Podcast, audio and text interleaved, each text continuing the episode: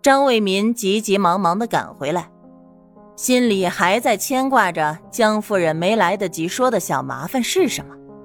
唉，事情太多，真是分身乏术啊。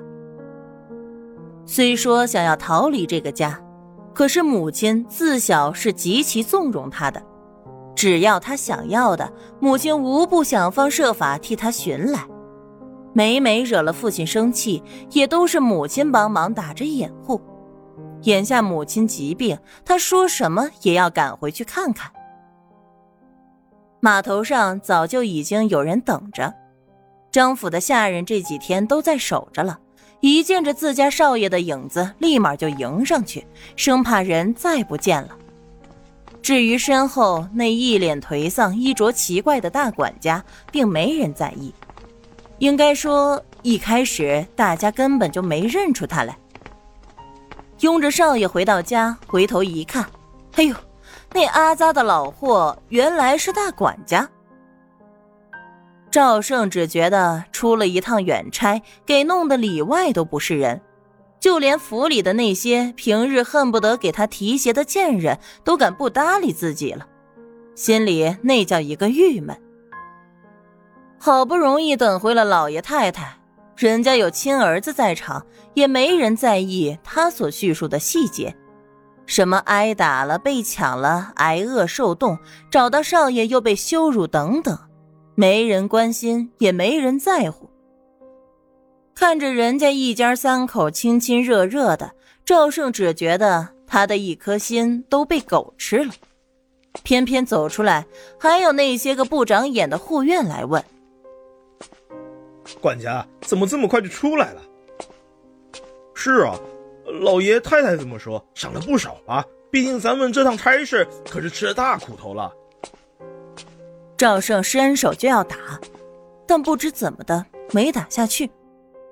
或许是威信没原来高了，又或许是怕哪天真的遭了老爷太太的厌弃，没了那点权利，被这些底下人给报复。他摇摇头。老爷太太一见到少爷，什么都忘了，还赏钱呢，一分没见着。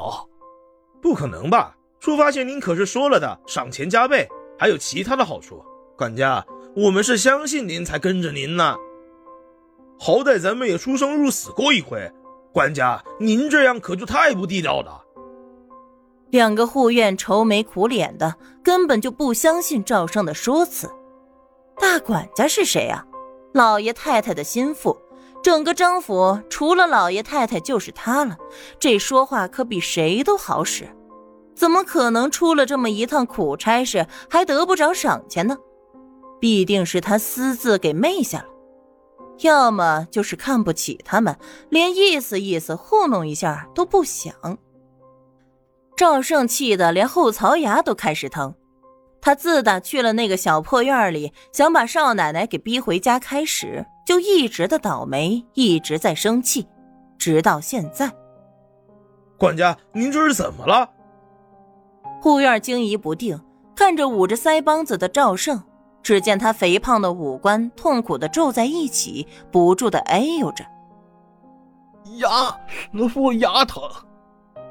牙疼不是病，疼起来要人命。”赵胜心肝脾肺肾都被气疼了一遍之后，终于他的牙也绷不住了，突如其来的疼了起来，疼的那叫一个迅猛，山崩海啸一般，从牙到腮帮子到整张脸再到后脑勺，通通都疼得无法忍受。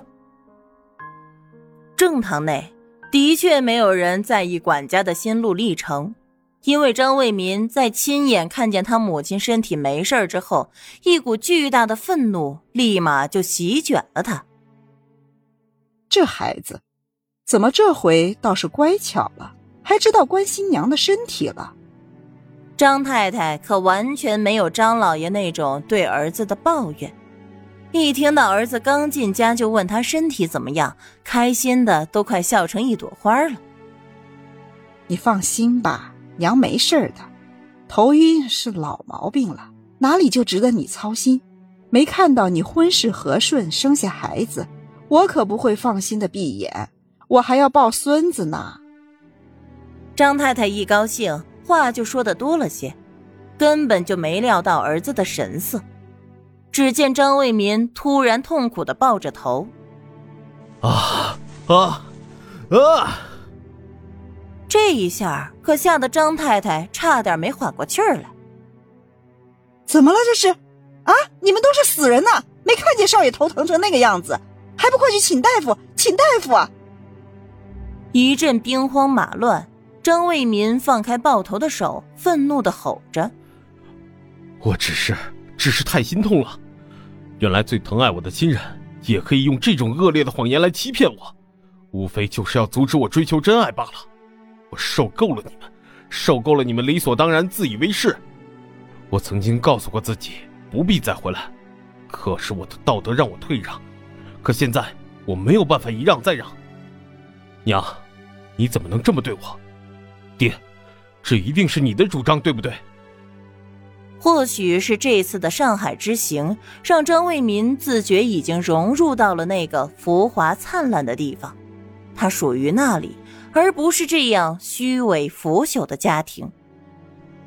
儿子突然来了这么一出。搞得张太太和张老爷全都怔住了，一时之间不知道该如何反应。闻讯而来的程玉芬上前一把抱住张卫民：“姐夫，姐夫，你可回来了！我等你等的好苦呀！”玉芬，你怎么在这儿？张卫民的身体微微僵硬，毕竟他做贼心虚。程玉芬一张脸上全是泪。仰面看着他，那天，你一走了之，我不知道该怎么办。后来，后来伯父伯母去我家，你也知道我爹娘无论如何不肯让我白白吃这个亏的。看我在家里没了活路，伯父伯母就带了我来家里。